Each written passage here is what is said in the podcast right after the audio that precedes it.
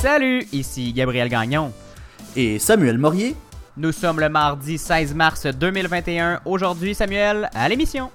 Un an de pandémie. On se souvient des morts et des héros qui ont marqué la dernière année. Malgré un moratoire à Québec, des chèques d'aide sociale ont été coupés de moitié en pleine pandémie. L'économie va pas si mal. 185 millions de dollars d'investissement pour Lyon électrique à Saint-Jérôme. Un vaccin controversé, des objectifs atteints et un scandale politique à New York sont au menu de ma chronique internationale. Parce que vous méritez des explications, voici une nouvelle édition du matinal de Ceci n'est pas un média.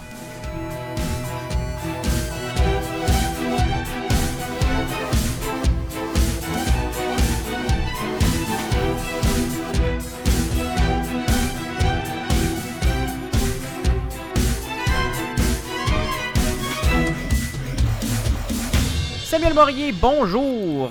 Gabriel Gagnon, bonjour. Comment ça va? Ça va pas pire, ça va pas pire. Comment allez-vous, mon cher? Ça va très bien, ça va très bien. Je me remets tranquillement de, de ma fatigue et de mes émotions. Comment ça? Qu'est-ce qui s'est passé? J'ai. euh, j'ai- je travaillais de nuit, de, au- de matin en fait, donc euh, très très tôt. Très tôt le matin. Oui. Et euh, j'ai eu la bonne idée, en fait, ma copine a eu la bonne idée d'aller faire de la raquette dimanche, alors ben que oui. ben, j'ai fait une sieste quand même avant, mais de la raquette pendant comme deux heures, facile. C'était un, c'était un défi, Samuel. Ouais, ouais, quand même. hein. Quand t'es euh, vidé d'énergie, t'es fatigué, toi t'es à la fin de la journée, mais euh, là on, on te traîne faire de la raquette. Ok. Ben, on m'a pas traîné, là. J'ai accepté euh, avec plaisir l'offre. On est allé faire de la raquette avec euh, la belle-maman, la, la mère de, de la conjointe de Madame Gagnon. Et euh, c'est ça. C'était bien, c'était bien cool, par contre. On avait, on avait un gros chien avec nous. C'était cool. Après ça, on avait un petit chien avec nous. C'était cool. Euh, beaucoup de plaisir, mais beaucoup de fatigue. Euh, je ne recommande pas nécessairement l'expérience de dormir 3-4 heures. Surtout qu'on a changé l'heure, en Samuel. Euh, en plus, cette semaine, j'ai perdu une heure de sommeil sur une courte nuit déjà. Difficile moment, je dois t'avouer.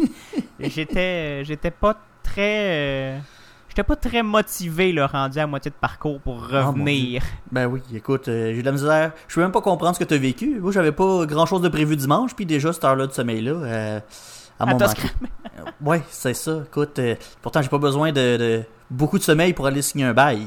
Mais, parce que oui, Oh! euh, Gabriel, j'ai signé un nouveau bail. Je vais déménager euh, au mois de juillet. Et euh, Où c'est ça? Je me rapproche un peu de mon, euh, de mon travail. Fait que un peu moins de route pour me rendre au travail. Ça va, euh, ça va faire du bien.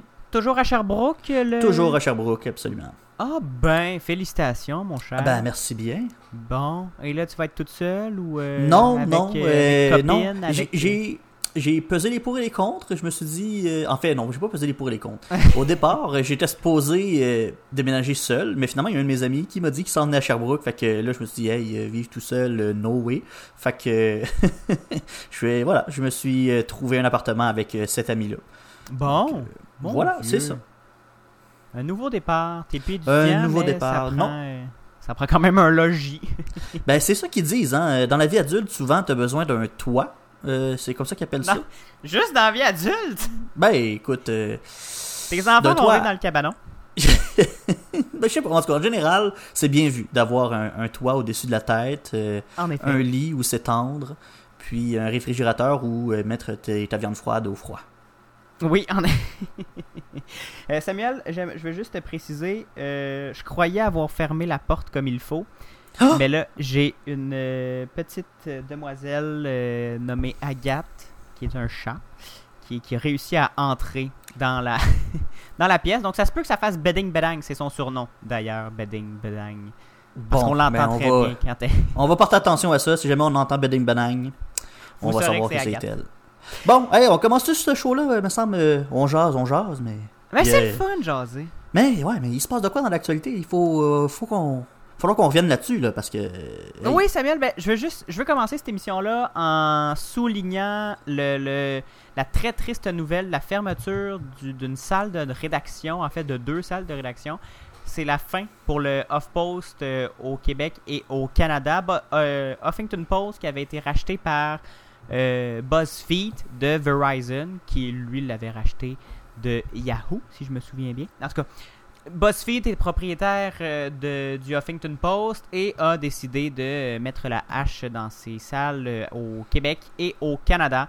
Donc une autre salle de nouvelles qui ferme euh, au pays. Dans les belles années du Huffington Post, il y avait des millions de clics sur les plateformes canadiennes, anglaises et francophones au Québec.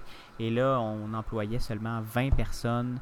Ça, a fait mal les, les derniers temps. Et là, le, le glas est a été sonné. C'est terminé. Les temps sont durs, Gabriel, pour les médias. Oui, surtout alors qu'on pensait que les médias numériques c'était l'avenir et que les plateformes web étaient l'avenir du journalisme. Mais là, on se rend compte que c'est plus difficile que, qu'on pensait. Il y, a, il y, a, une petite restructuration qui se passe en ce moment sur le marché. Il y a un an aujourd'hui, le 11 mars 2020, l'Organisation mondiale de la santé déclarait, annonçait une pandémie mondiale. Samuel, on vient d'entendre un extrait d'une vidéo publiée sur le compte Twitter de François Legault à l'occasion de la journée de commémoration nationale en mémoire des victimes de la COVID-19. Le 11 mars 2020, l'Organisation mondiale de la, santé, annonçait officiellement la pandémie de COVID-19. On est maintenant un an plus tard et on se souvient de toutes les victimes qu'a fait ce maudit virus un an, Gabriel, peux-tu croire? Hein? Écoute, un an. Pour vrai, quand, si on, se ramène dans le temps, euh, au printemps 2020, personnellement, moi, ça m'était jamais traversé l'esprit qu'on serait pris dans cette histoire de pandémie-là aussi longtemps. Écoute, me semble qu'à l'époque, on se disait, oh, ça va être une histoire de quelques mois, puis on va s'en sortir. Bedding, on, se met en, confinement, puis bedding, euh, de même, on, on en sort, puis on n'en parle plus, c'est fini. Mais là, finalement, on est rendu un an plus tard, puis euh, la pandémie, euh, force est de constater qu'elle a fait euh, beaucoup, beaucoup de ravages. En date d'hier, on était à plus de 2,5 millions de victimes dans le monde entier et plus de 10 000 au Québec. Et donc, pour honorer la mémoire de tous ceux et celles qui nous ont quittés au courant de la dernière année, jeudi dernier, le gouvernement du Québec a tenu une journée de deuil national. Il y a eu euh, plusieurs initiatives locales aussi pour souligner cette journée-là. Montréal a fait quelque chose, euh, euh, à Gatineau on a fait autre chose, etc. chaque municipalité a, souligné de différentes façons cette journée-là. Mais le gros morceau, c'était à Québec, l'hôtel du Parlement était le théâtre de la cérémonie pour souligner ce triste anniversaire. Donc, euh, bon, comme on, avait des célébrations, ben pas des célébrations, mais des événements un peu partout euh, dans, la province, on pouvait voir euh, les drapeaux en berne sur presque, en fait, sur tous les, les édifices gouvernementaux de la province. Les, la Rose Blanche aussi, qu'on a vu très très souvent cette journée-là et même les journées d'avant parce que c'était devenu le symbole de la sincérité des sentiments exprimés en hommage aux victimes et aussi un symbole de l'unicité du peuple québécois. Et euh, donc, jeudi dernier, sur l'heure du midi, il y a eu euh, une cérémonie où euh, François Legault a prononcé son discours.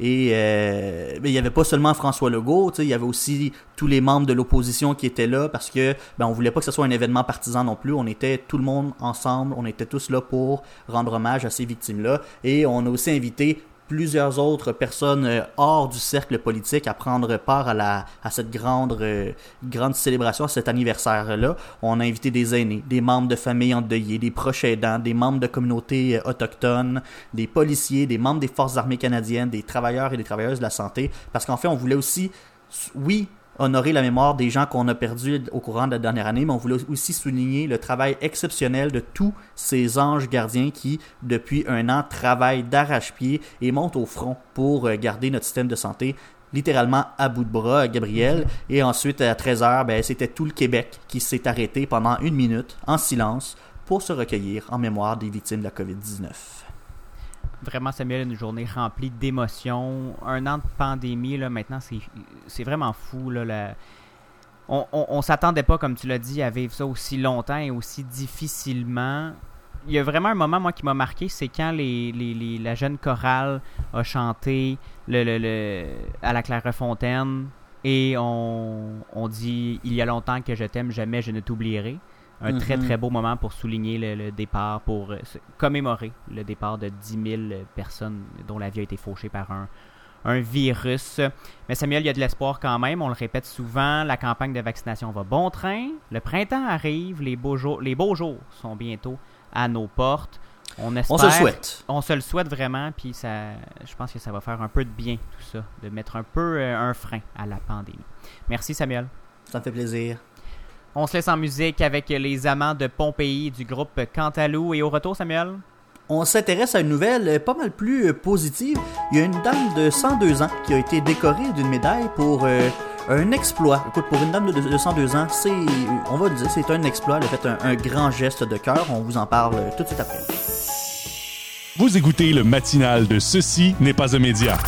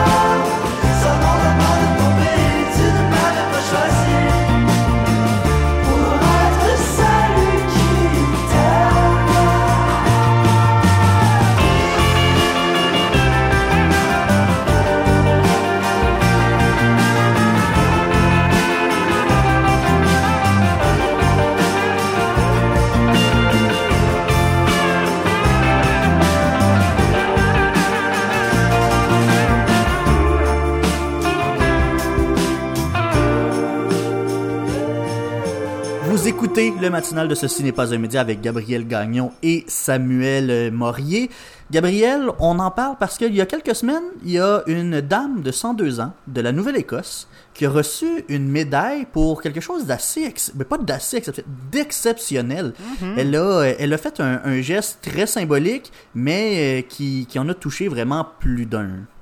Oui, Samuel, en mai 2020, donc euh, après le début de, la pandémie, deux mois après le déclenchement, le- le- l'annonce officielle, Joy Saunders, a 101 ans, a commencé à consacrer ses promenades quotidiennes dans son quartier en l'honneur des fournisseurs de soins de première ligne et pour sensibiliser et recueillir des fonds pour Vaughan en Nouvelle-Écosse.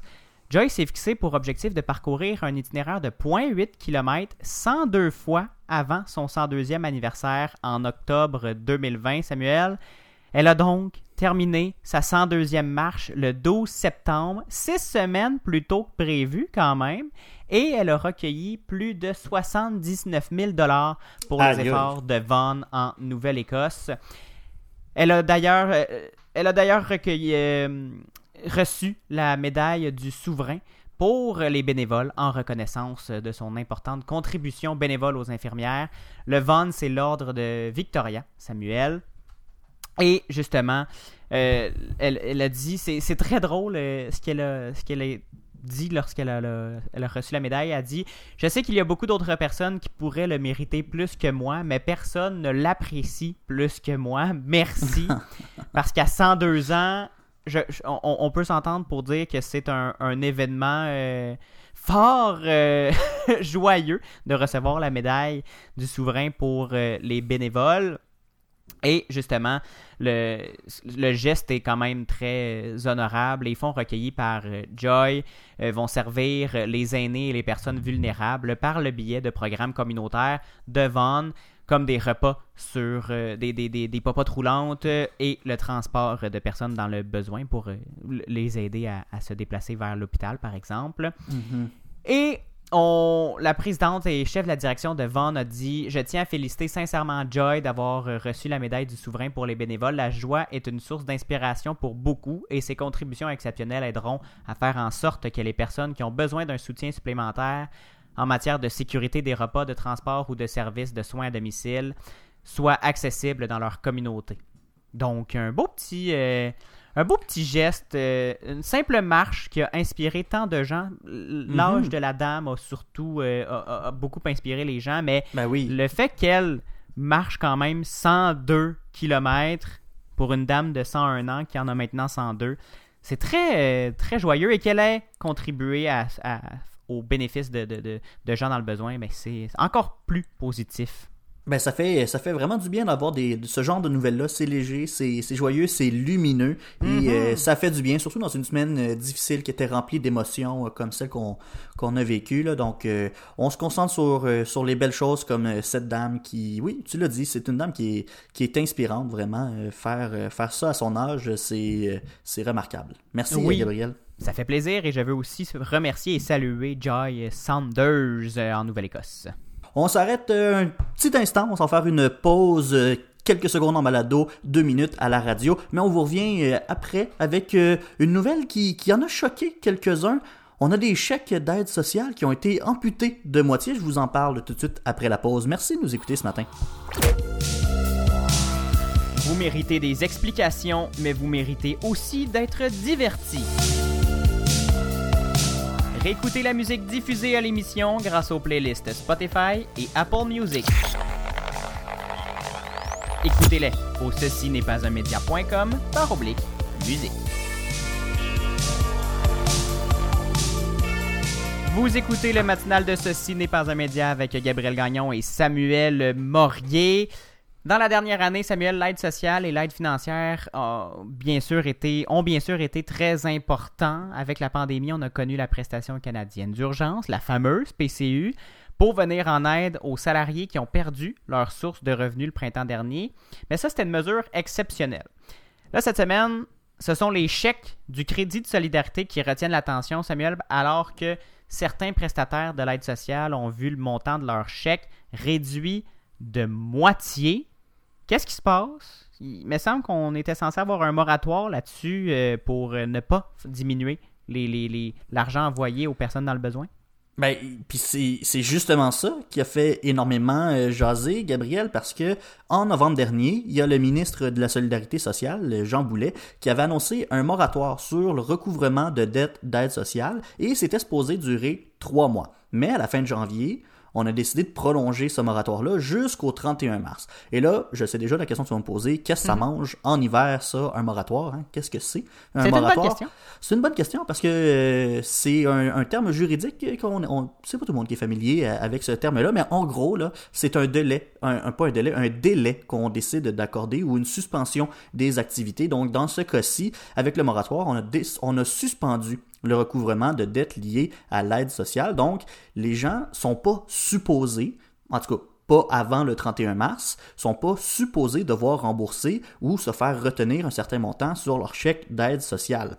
Mais euh, dans les derniers jours, dans les dernières semaines, à quelques occasions, il y a des prestataires d'aide sociale qui ont vu leur chèque de crédit de solidarité être amputé de 50%, et ça, c'est le maximum que peut re- retenir euh, Revenu Québec sur ce genre de chèque-là. Et quand on regarde la valeur de ce 50%-là, bon, c'est sûr qu'on peut se dire, bah, c'est pas si grave que ça, ça revient à quoi? C'est environ 50 dollars de moins que sur un, un chèque de crédit de solidarité. Bon, peut-être que ça peut paraître pas gros, mais pour les gens qui ont besoin de ce crédit de solidarité-là pour survivre On parle même pas de, de vivre confortablement, Gabriel, on parle de survie. Rendu là, 50 dollars, c'est énorme sur un budget, surtout quand c'est une famille. 50 dollars, ça peut, c'est- le jour et la nuit. Il y en a pour qui c'est le budget d'épicerie là, qui vient décoper si on leur enlève un 50 dollars. Ils pourront pas acheter toute la nourriture qu'ils vont avoir besoin pour euh, cette semaine-là pour nourrir toute leur famille. Donc, évidemment que ça va choquer, ça a fait beaucoup de bruit dans, dans l'espace public. L'opinion publique aussi a, a réagi. Comment ça qu'on enlève euh, tout, tout cet argent-là aux gens qui en ont besoin? Déjà que ces gens-là, ben, ils l'ont pas facile, hein, parce que la pandémie leur rentre dedans. Ils ont, ils ont plus accès à des sources de revenus qu'ils pouvaient les avoir. Ils ont peut-être perdu des emplois. On- ces, ces gens-là, là, on, on le sait pas. Et puis, souvent, c'est des gens, surtout si, euh, si ont des familles, puis euh, qui, ont, qui ont besoin d'avoir des ressources. Là, je, parle à des- je pense à des banques alimentaires ou des, des, des, des cuisines sociales ou ce genre de choses-là. C'est des ressources qui- auxquelles elles n'avaient plus accès pendant la pandémie. Donc, on se retrouve avec des gens qui ont dû changer complètement leurs habitudes de vie et qui ont plus de revenus.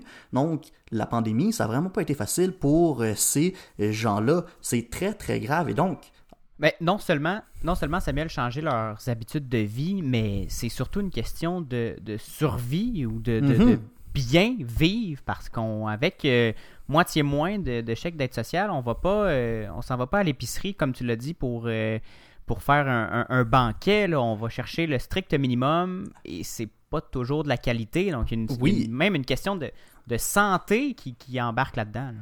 Et surtout, en plus, selon le collectif, euh, euh, pardon, le, le- le collectif pour un Québec sans pauvreté, l'argent qu'on donne à ces gens-là en situation, euh, qui sont dans une situation précaire, c'est pas assez pour avoir le, le- le minimum de revenus, pour avoir une, une vie confortable. Donc, ces gens-là sont déjà extrêmement... euh, ils sont, ils ils s'étirent le plus possible. Il n'y a plus beaucoup de jeux là, dans, dans leur budget. Et, et donc, si en plus on avait mis un moratoire sur cet enjeu-là, comment ça se fait qu'au sein même du gouvernement, on n'arrive pas à respecter ses propres règles? Ce qu'on a su par l'entremise de Revenu Québec, c'est que le moratoire en question ne s'applique seulement aux activités de, de recouvrement effectuées par le ministère du Travail, de l'Emploi et de la Solidarité sociale, et non pas aux activités de Revenu Québec. Donc Revenu Québec aurait le droit Ah, ben. d'aller retenir l'argent qu'il juge que, que, que, que cette personne doit à, à l'État ou dire ah ben euh, t'as fait trop de revenus cette année fait que t'as pas besoin de tout ton chèque je vais juste euh, te donner la moitié ou peu importe et donc on a su que, que c'est pour cette raison-là que Revenu Québec a décidé de couper de moitié les chèques et c'est une information que le ministère du Travail a ensuite confirmée mais Avec grande gens- compassion, hein, Revenu Québec. oui, oui, Revenu Québec qui fait preuve d'une grande compassion, effectivement. Mais euh, du côté du euh, ministère du Travail, on a dit que les gens qui se font retirer des sommes par Revenu Québec peuvent, dans une situation exceptionnelle, là j'ai mis ces mots. euh, T'as mis des énormes guillemets, guillemets radio. des, exactement, des énormes guillemets radiophoniques. Ils- ces gens-là peuvent faire une demande au pouvoir discrétionnaire du ministre du Travail, de l'Emploi et de la Solidarité sociale. Ça, ça veut dire qu'ils pourraient demander une aide financière exceptionnelle euh, si jamais ce sont des gens qui ne sont pas... Normalement, c'est pour les gens qui ne sont pas admissibles au programme d'aide financière. Mais là, ils pourraient essayer de demander euh, au ministre du Travail de leur donner euh, ce- cette, ce- ce- cette aide financière exceptionnelle. C'est une grosse histoire quand même, cette, cette affaire-là, Gabriel. Ça, mais... Samuel, c'est à la discrétion du ministre? Oui, c'est ça. C'est pour ça qu'on dit pouvoir discrétionnaire au, euh, du, du ministre. Un parcours Et- du combattant. Oui, ouais, c'est ça. C'est semé d'embûches, ce- cette situation-là. Euh, Pour les gens qui, sont euh, victimes de, cette amputation de chèque, c'est très, très difficile. Et, euh, et c'est une grosse histoire, on le comprend, hein, Gabriel. Il y a déjà certaines personnes qui ont, par contre, qui ont qui ont vu Revenu Québec revenir sur leur décision, ils ont remboursé ce, ce- Bon. C'est ce côté, euh, en fait, cette petite partie qu'on leur avait enlevé de leur chèque. Revenu Québec a décidé de pas pas l'enlever. On l'a redonné à ces gens-là, mais c'est pas réglé pour autant la situation, Gabriel, parce que tout ce qu'on fait pour le moment, c'est repousser, c'est repousser le problème. Parce qu'aux yeux du gouvernement, si ces gens-là, si on veut retenir de l'argent sur les chèques qu'on donne à ces gens-là, c'est parce que le gouvernement, ben, ben, pas juge, mais c'est que ces gens-là ont des dettes envers le gouvernement. Ils ont soit trop fait de revenus pendant l'année, donc ils n'ont pas le droit à la totalité de cette aide financière-là. Donc, ça va vraiment être un, beau bordel. ben, pas un beau bordel, ça va être un bordel quand va venir le temps de, de rembourser ça, ces, ces dettes-là, éventuellement. Surtout si ces gens-là ont touché la PCU en plus au courant de la dernière année. Faudrait pas que ces deux remboursements-là d'aide financière se retrouvent à être remboursés en même temps. Là, euh, les gens qui sont dans cette situation-là, on ne sait pas comment ils pourraient finir par rembourser cette, euh, ce- cet argent-là. En espérant que le gouvernement du Québec soit pas un créancier euh, vorace. euh, ben, Mhm. Parce qu'on. Samuel, on s'entend que si des, des gens ont des, des- des dettes avec, en- envers le gouvernement, le gouvernement, c'est pas un c'est pas un peddler, permettez-moi l'expression. Je, je dis pas que ces gens-là ont- sont pas dans la misère. Là, sont, si on, ont, beso- ont besoin de l'aide sociale, c'est parce qu'ils ont besoin de l'aide sociale. Il y a personne qui, qui se retrouve là euh, par choix. ou Mais il va, justement, va, va falloir arrimer tout ça pour que pour pas les mettre dans une situation encore plus euh, encore plus complexe, euh, évidemment. L'automne dernier, Samuel, le ministre Jean Boulet, avait annoncé une augmentation de 10 sur les chèques d'aide sociale. Une mesure qui avait été critiquée hein, par le collectif euh, pour un Québec sans pauvreté qui propose un rattrapage plutôt de 70 à 80 dollars, donc un maigre 10 dollars supplémentaires pour des gens qui ont de la misère à payer leur loyer, leur électricité, leur nourriture et leur déplacement déjà. On une grosse histoire, Samuel, en effet. Merci beaucoup d'avoir fait le point.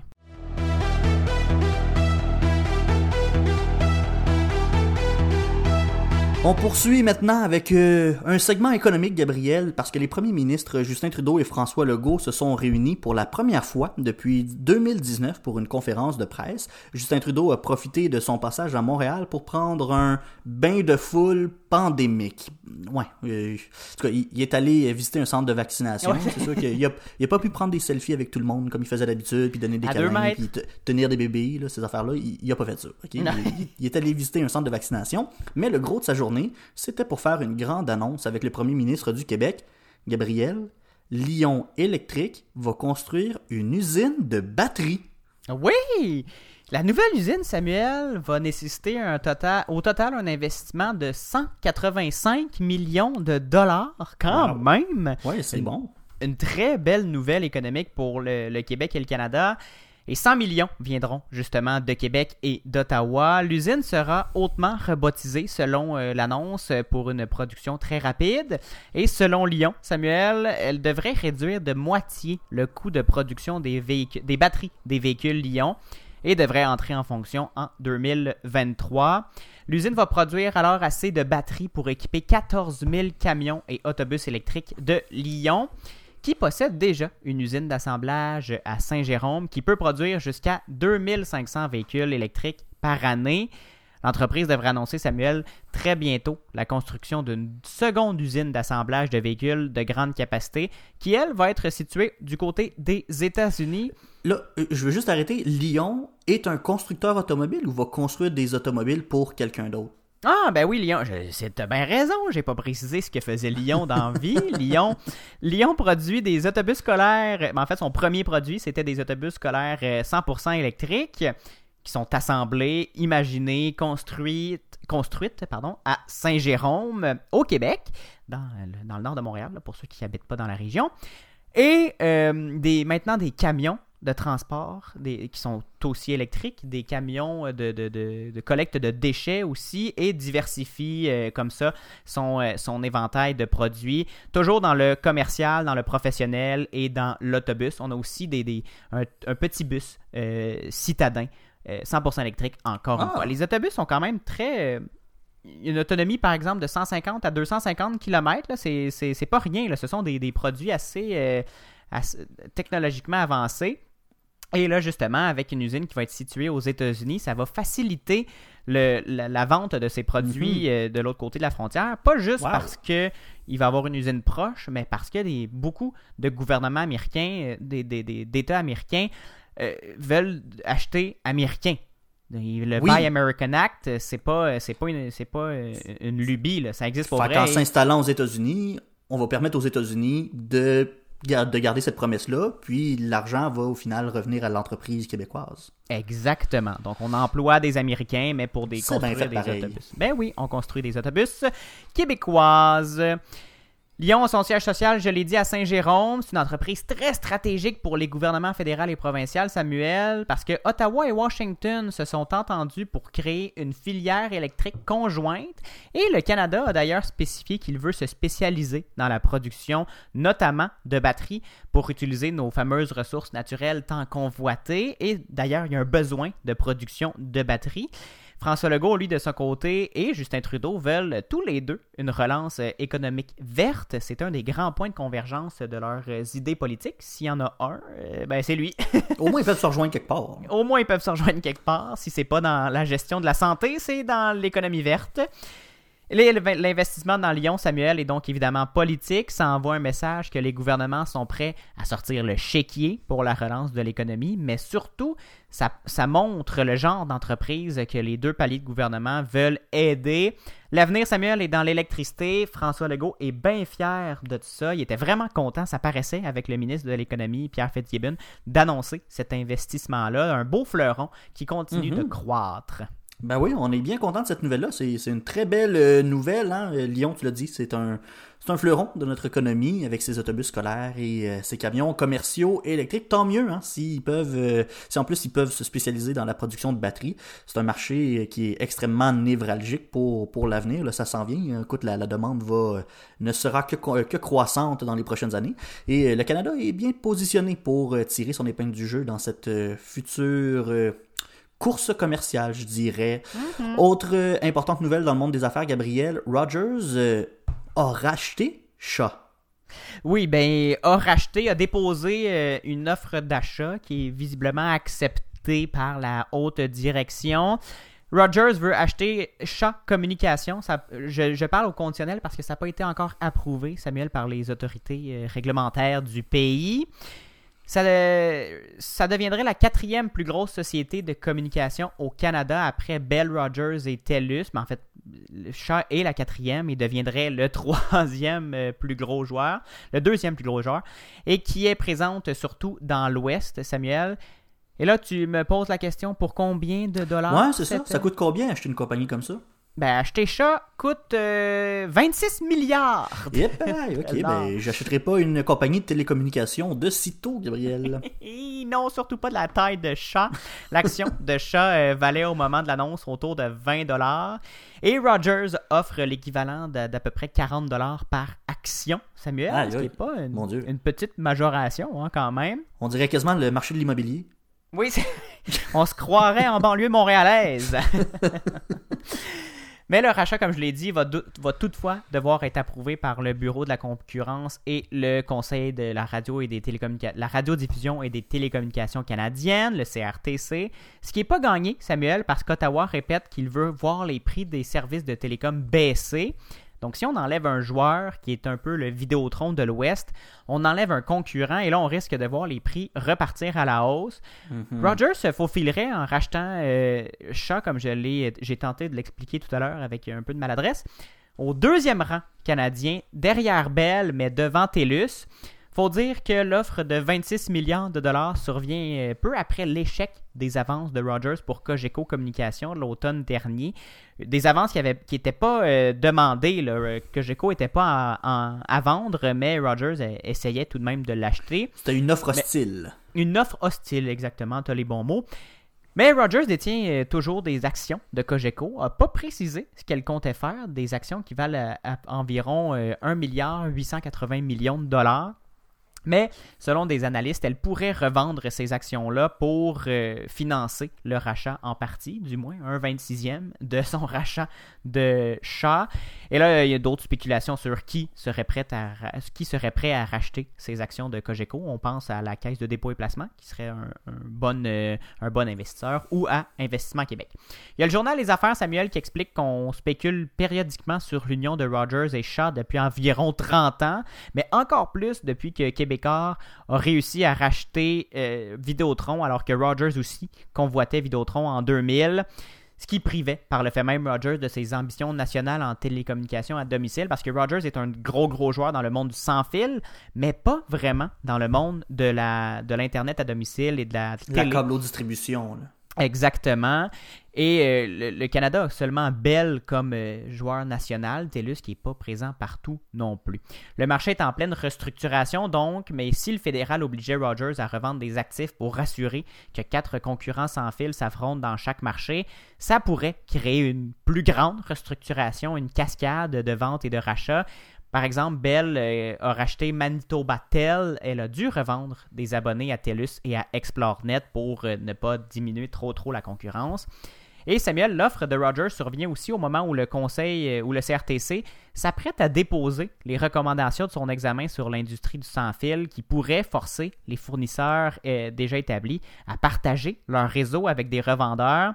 Un autre beau contexte de, de discussion intense dans le milieu parce que les prochaines enchères de licences sans fil qui vont être nécessaires pour la 5G vont se tenir aussi en juin, ça pourrait coûter 3 milliards aux fournisseurs. Samuel, quand je vous parlais de restructuration, c'est exactement ce que je voulais dire. Il y a, une conjoncture dans le marché qui force le changement. Et si Rogers devait par exemple vendre Freedom Mobile, on pourrait penser que Vidéotron serait un des premiers à vouloir prendre le relais pour lui aussi devenir un opérateur national et se déconfiner du Québec. Il y a Cogeco qui a, souvent dit qu'elle aimerait rajouter le sans-fil à son offre en devenant un opérateur mobile, virt- mobile virtuel si les mesures réglementaires s'avéraient favorables. Un, un opérateur virtuel, Samuel, c'est autonome, mais ça utilise le réseau d'un opérateur national.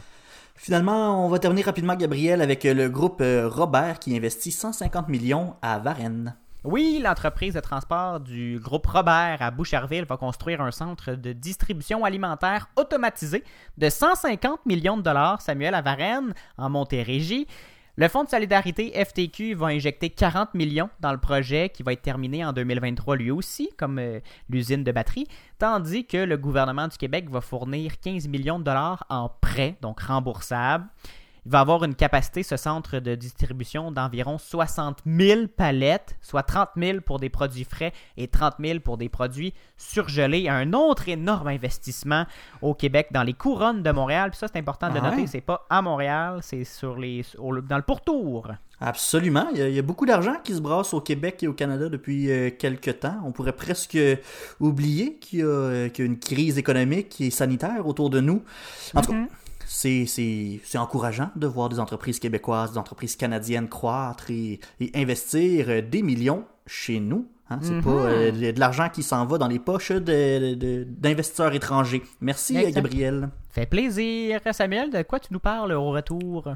Ben, on fait le point sur la pandémie qui semble bien aller au Québec. C'est le bloc COVID. Ben oui, il y a de l'espoir, comme on l'a dit au début de l'émission. Mais là, pour l'instant, Oui. on va écouter une chanson tirée de l'album Surprise. On le dira pas à nos patrons, c'est fact, parce qu'ils ils hésitent à toujours à ce qu'on fasse jouer des cowboys fringants. Voici portrait numéro 4. Bon début de journée sur les ondes de CFAC et du matinal de Ceci n'est pas un média. Portrait numéro 4.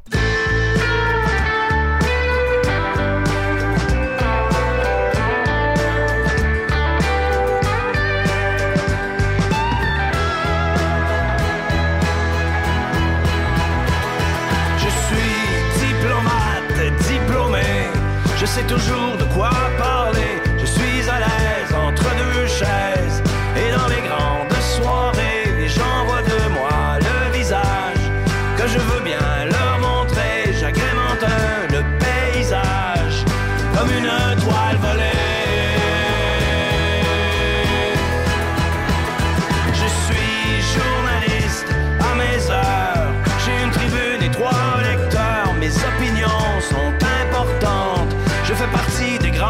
Je suis un artiste et un docteur. Aucun sujet ne me fait peur. Si vous voulez une solution, je cherche que 500 clics à l'heure. Je suis sociologue compétent. Je travaille au gouvernement. Je n'ai ni femme ni enfant. Je conseille les dirigeants. Je suis lucide, intransigeant. Je sais épargner de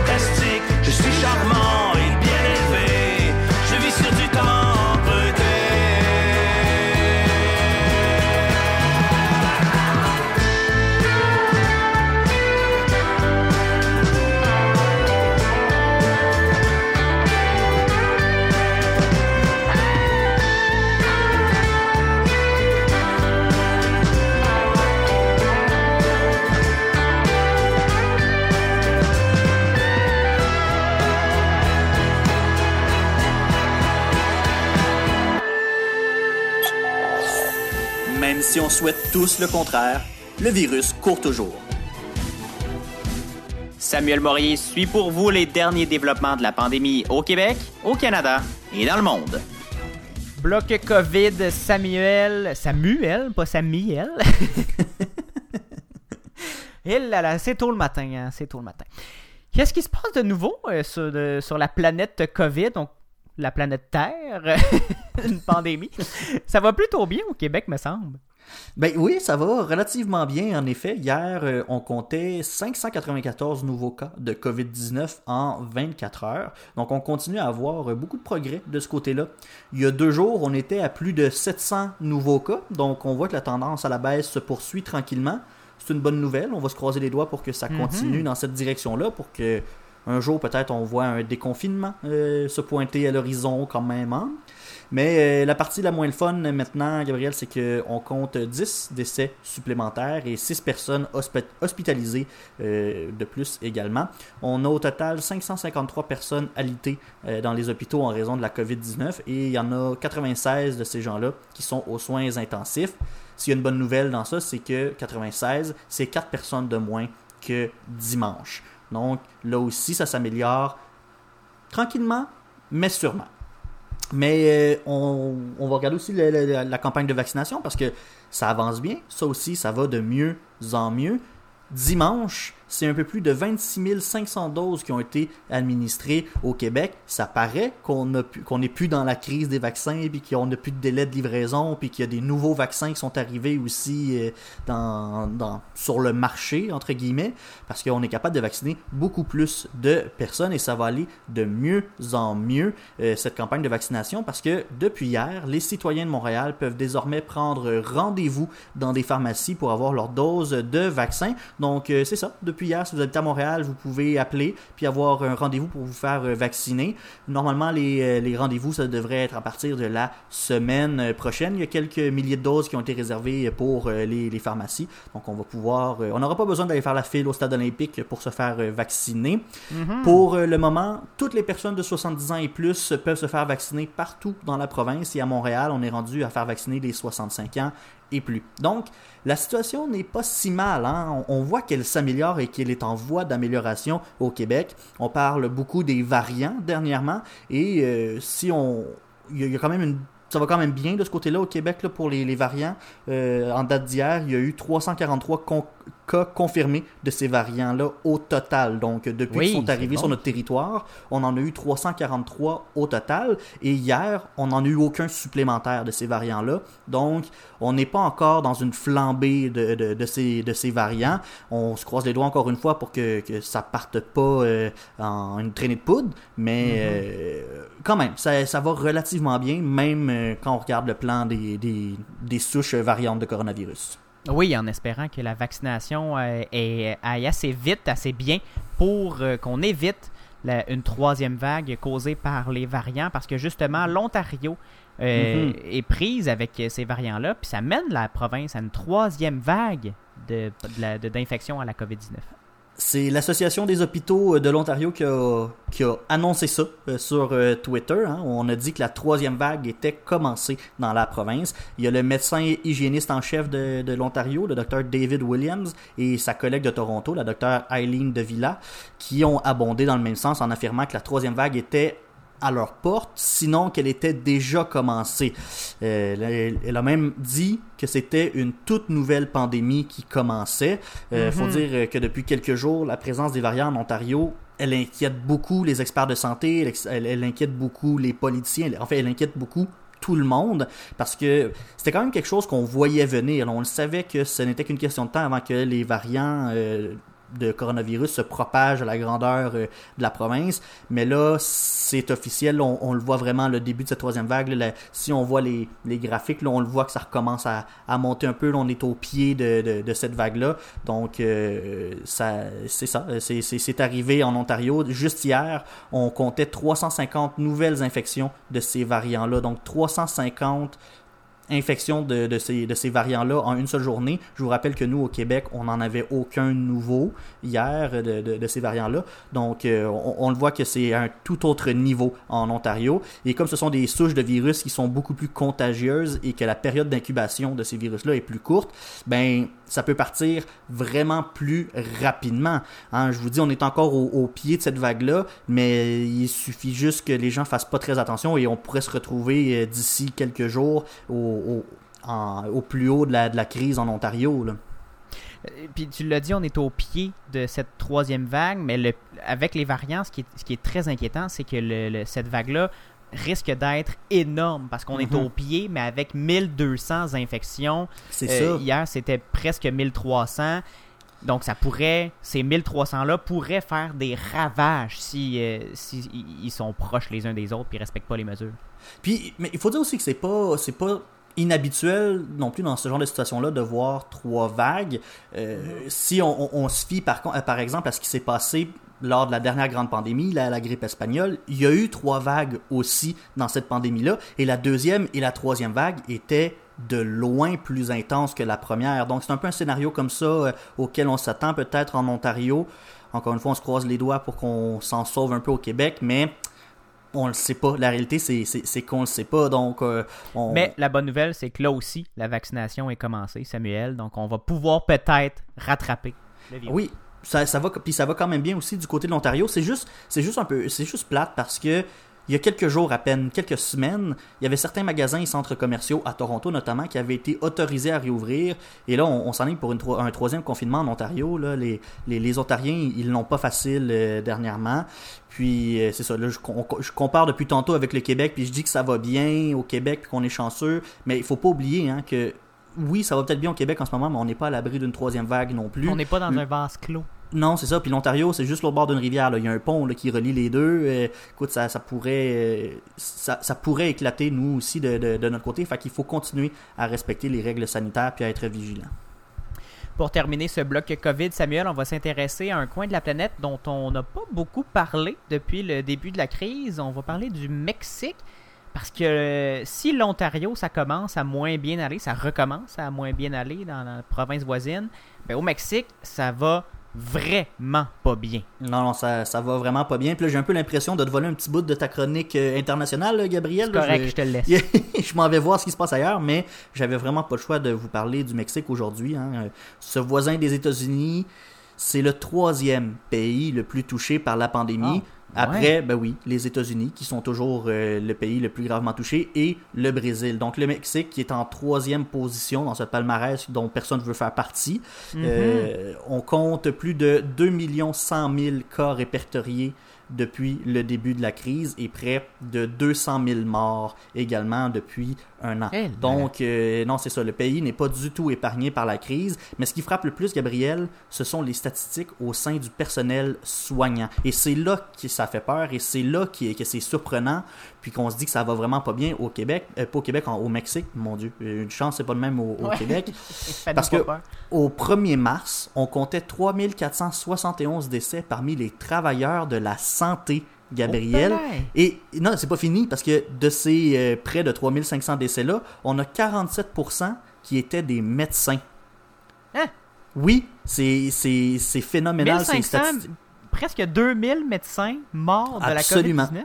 Absolument. Au Mexique, c'est la débandade euh, euh, dans les travailleurs de la santé. C'est un nombre de décès euh, de travailleurs de la santé qui est deux fois plus élevé qu'aux États-Unis. Au Je- nombre total? Euh, euh, euh, oui, au nombre total de, de travailleurs de la santé qui sont décédés, c'est deux fois plus qu'aux États-Unis. Mon Dieu, pas, pro- pas proportionnellement à la population. Non. C'est le les, valeurs absolues. Donc, euh, je m'explique pas vraiment ce qui, ce qui s'est passé euh, au, au Mexique. C'est ces gens-là qui étaient peut-être plus vulnérables, qui étaient plus en, con- en contact. Je ne sais pas comment ils ont, ils ont géré ça, mais vraiment, c'est les victimes. On dit- souvent que les travailleurs de la santé sont au- au- aux premières lignes de cette grande bataille contre le virus, mais au Mexique, euh, écoute, on, ces gens-là, euh, c'est, ça a été les premiers qu'on a envoyés euh, devant parce que le Mexique a perdu tellement d'effectifs dans la dernière année. Là, c'est, il n'y a rien de comparable vraiment. Donc, Mhm. je vais le répéter. Oui, au Québec, on est chanceux, la, la situation s'améliore, mais je vais vous le rappeler qu'on n'est pas à l'abri d'une troisième vague. Ça se pourrait que la crise reprenne. N'est pas près d'être finie non plus, pas juste au Québec, mais partout dans le monde. Donc, faut rester vigilant, faut continuer à faire attention. Même si on est vacciné, là, euh, ça sera pas fini. Non, ça sera pas fini, mais au moins, quand nous, on va être vaccinés, Samuel, on est sur le bord d'avoir fini. là, Oui, j'ai on hâte. espère. Oh que oui. Merci, Samuel. Merci. Au retour, Samuel, c'est la chronique internationale. Je vous parle vaccin, vaccin et politique. Ben oui. Deux fois vaccin. Restez là, vous allez savoir pourquoi. À tout de suite.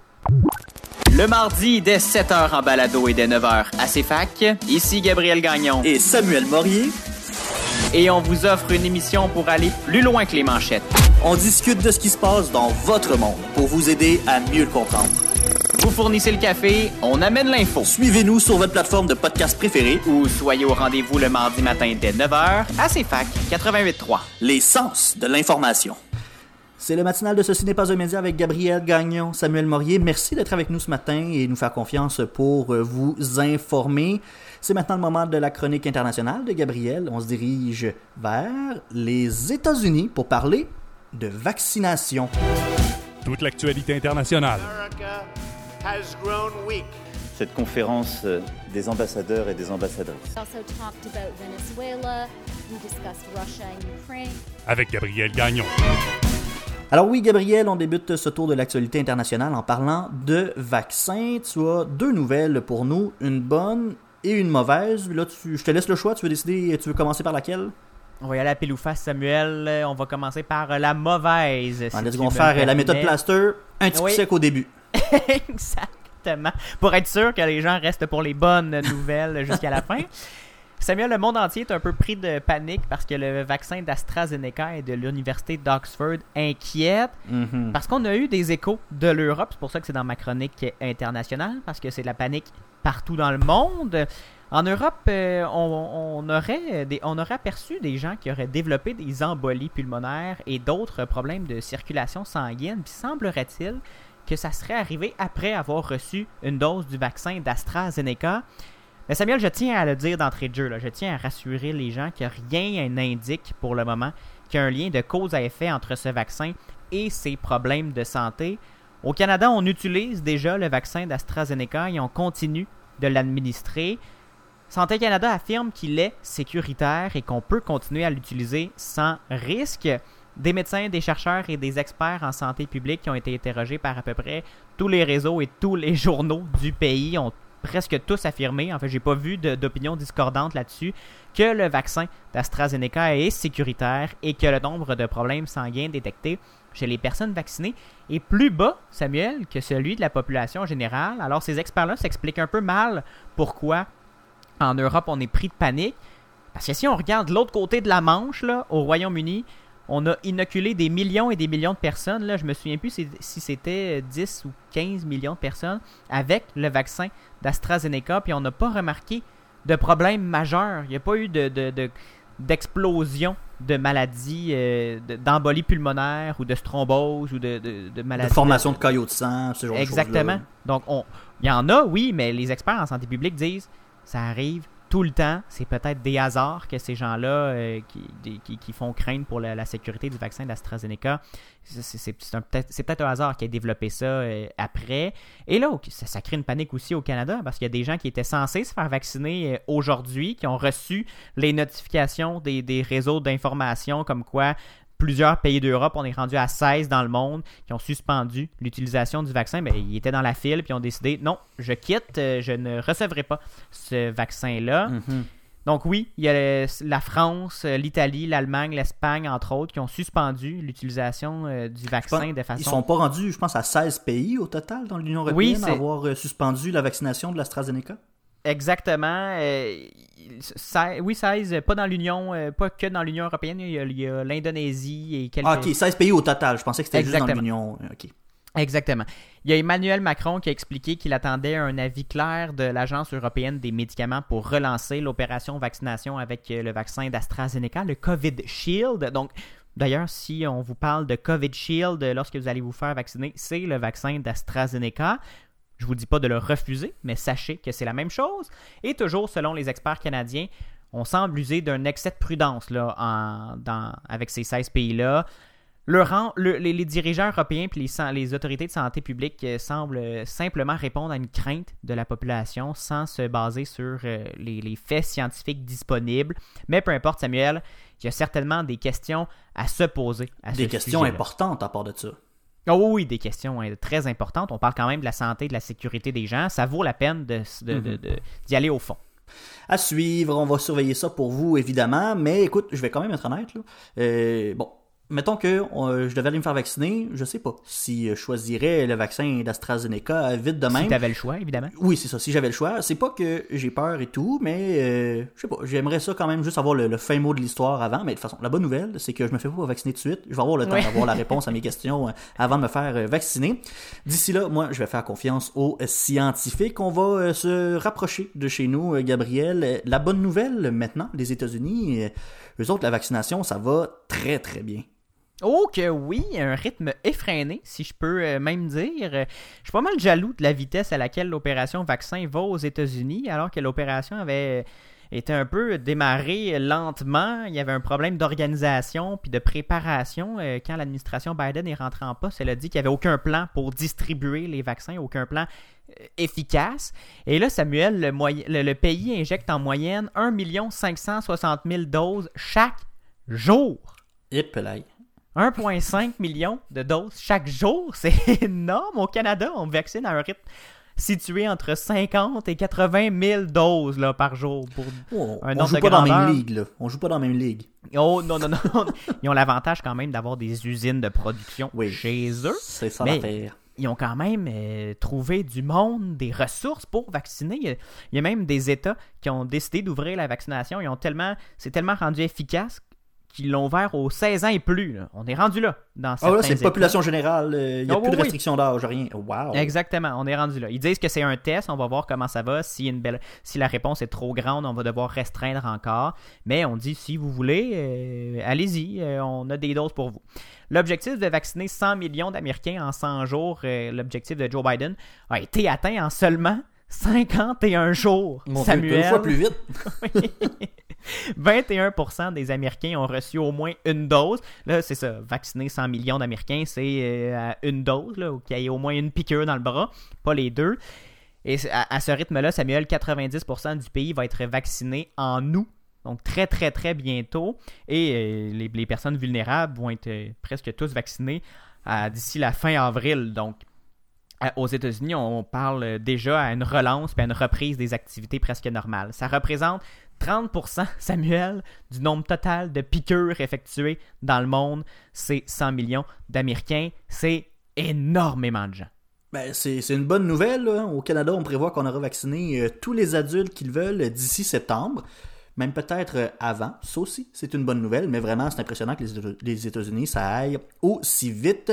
Et on va terminer sur un autre dossier, Gabriel. La pression monte sur euh, le gouverneur de New York, Andrew Cuomo. Il est empêtré dans un scandale de comportement abusif. Oui, Samuel, euh, de comportements abusifs, mais aussi sur le bord d'être des, comportements euh, d'inconduite sexuelle. Il y a six personnes qui accusent le gouverneur de New York euh, de comportements inappropriés. Une assistante du gouverneur a déclaré que M. Cuomo l'avait touché dans le manoir exécutif, selon des, des détails rendus publics par le Times Union of Albany. L'assistante qui n'a pas été identifiée par le journal a déclaré qu'elle avait été convoquée à la résidence privée du gouverneur l'année dernière pour aider M. Cuomo avec un problème technique. Après d'un un seul coup euh, au deuxième étage, le gouverneur aurait fermé la porte, aurait mis sa main sous la blouse de l'assistante et aurait commencé à la, à la, à la tripoter. Ce qui est, on s'entend, assez euh, dégueulasse. Oui.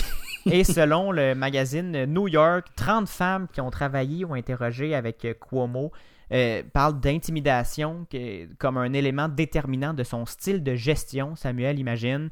Euh, J'ouvre les guillemets, c'est une compréhension du pouvoir politique dans laquelle l'impitoyable est lu comme une grandeur, la maltraitance comme la passion, un climat de travail qui serait vraiment, vraiment toxique.